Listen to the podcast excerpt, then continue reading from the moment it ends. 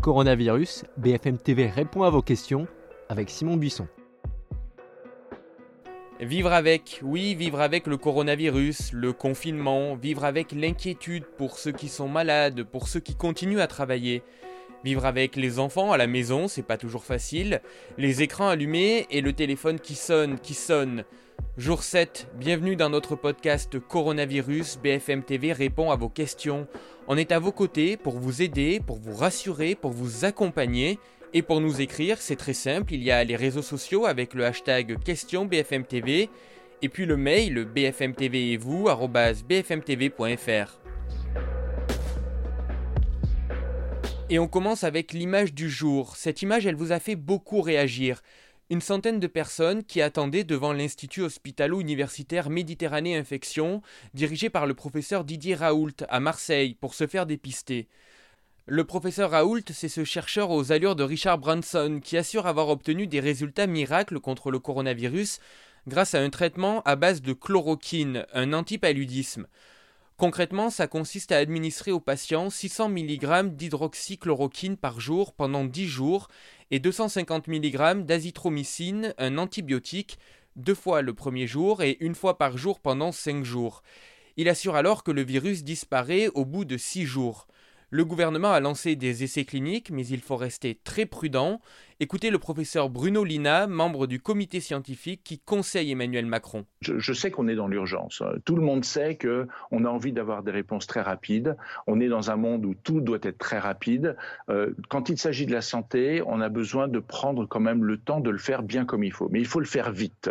Et justement, c'est important euh, de comprendre que lorsque l'on veut euh, évaluer un médicament, il faut que ce soit fait dans un cadre avec un suivi des patients et que l'on passe bien à chaque fois le bénéfice et le risque de l'utilisation de ce médicament. Donc euh, la chloroquine, et l'hydroxychloroquine en particulier, est, une option thérapeutique. On doit regarder de très près si elle est capable de rendre le service que l'on attend qu'elle rend ou pas.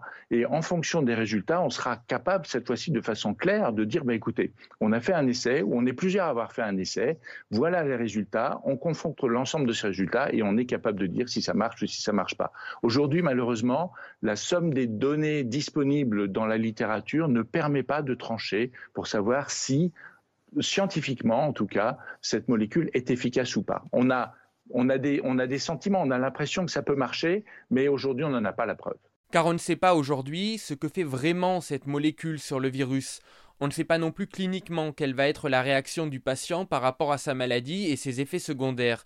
Il faut donc la tester et que son efficacité soit supérieure au risque.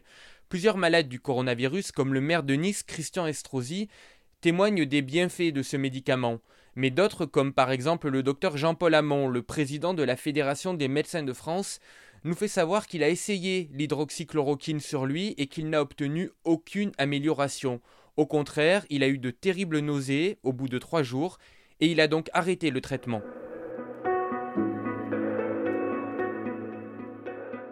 Y a-t-il un risque à consommer de la charcuterie ou des aliments crus et non emballés? C'est la question d'Olivier et je suis sûr que vous vous l'êtes beaucoup posée. Le risque d'être contaminé par un aliment, quel qu'il soit, est extrêmement faible, parce que le coronavirus ne survit que quelques minutes s'il n'est pas en contact avec un corps vivant. C'est valable pour la charcuterie, le fromage à la coupe, le pain, mais aussi les légumes. Pour éviter tout risque, on touche les fruits et les légumes avec les yeux. Lorsque vous rentrez chez vous, Olivier, lavez-vous les mains, évitez de poser les aliments sur la table de la cuisine ou sur le plan de travail avant qu'ils ne soient lavés. Dans le cas des fruits et des légumes, lavez-les bien à l'eau et épluchez-les. Pour le pain, vous pouvez le passer rapidement au four. Selon l'ANSES, le passage d'un aliment pendant 4 minutes à 63 degrés permet de diviser par 10 000 sa contamination. Célia est employée de maison, elle nous écrit Mes employeurs refusent que je vienne travailler, sont-ils obligés de me rémunérer? Le gouvernement a prévu dans la loi d'urgence sanitaire un système équivalent au chômage partiel pour les salariés à domicile, pour les nounous et les personnels de ménage. Votre employeur sera tenu de vous avancer votre salaire à hauteur de 80% et l'État lui remboursera cette somme. Le particulier employeur devra remplir un formulaire d'indemnisation sur le site du CESU qui lui communiquera la somme à verser aux salariés. Une question de Pascal. J'ai posé des congés mais je suis au chômage partiel depuis le début du confinement. Ai-je le droit d'annuler mes congés et de les poser ultérieurement? Non, lorsqu'un congé est payé, il ne peut pas être annulé. Même si dans les faits votre quotidien sera le même, vous serez en congé et non en chômage partiel. C'est d'ailleurs dans votre intérêt puisque votre rémunération sera plus importante. En congé, vous êtes payé à 100%, en chômage partiel à 84%. La loi d'urgence sanitaire donne le droit aux entreprises qui le souhaitent d'imposer à leurs salariés d'être en congé pour limiter le chômage partiel. Victor à présent, à cause du coronavirus, le voyage scolaire de mon fils a été annulé. Allons-nous être remboursés? Depuis le début de la crise, 4000 voyages scolaires au moins ont été annulés. Victor, en fait, pour le moment, tout le monde se renvoie un peu la balle concernant les paiements, les assurances, les agences de voyage, les établissements scolaires et les familles. L'Union nationale des organisations de séjour éducatif, linguistique et de formation en langue propose la mise en place par l'État d'une caisse de compensation. Les organismes de voyage rembourseraient le montant total du séjour, déduction faite d'une franchise de 35%, pour indemniser les prestataires et compenser une partie de la marge. La caisse de compensation prendrait alors en charge ces 35% et verserait la somme équivalente aux établissements scolaires pour qu'ils remboursent les familles. On passe à Magda. Je vois des rues et des villes désinfectées en Chine et dans des pays moins contaminés que nous. Qu'attendez-vous pour le faire en France? Alors certaines villes comme Suresnes dans les Hauts-de-Seine a choisi de désinfecter le mobilier urbain et les bancs publics, la mairie de Levallois-Perret a organisé le lavage de tous les quartiers avec de l'eau et du détergent. Les entreprises de transport comme la RATP ont renforcé les opérations de nettoyage. Mais vaporiser du désinfectant dans l'air, c'est inutile.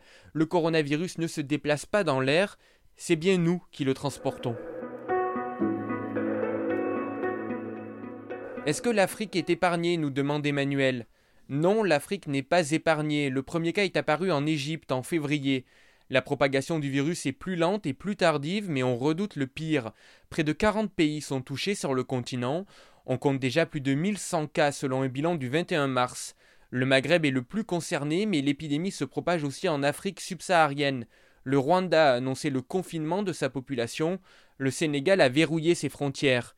L'Organisation mondiale de la santé invite l'Afrique à se réveiller et à se préparer au pire le plus tôt possible. Avec un système de santé fragile, le taux de mortalité pourrait s'élever à 10%. BFM TV répond à vos questions, ça continue tous les jours en podcast, à la télé et sur notre site internet bfmtv.com. Prenez soin de vous, restez casaniers. On se retrouve demain et on se quitte comme toujours avec vos applaudissements au personnel soignant.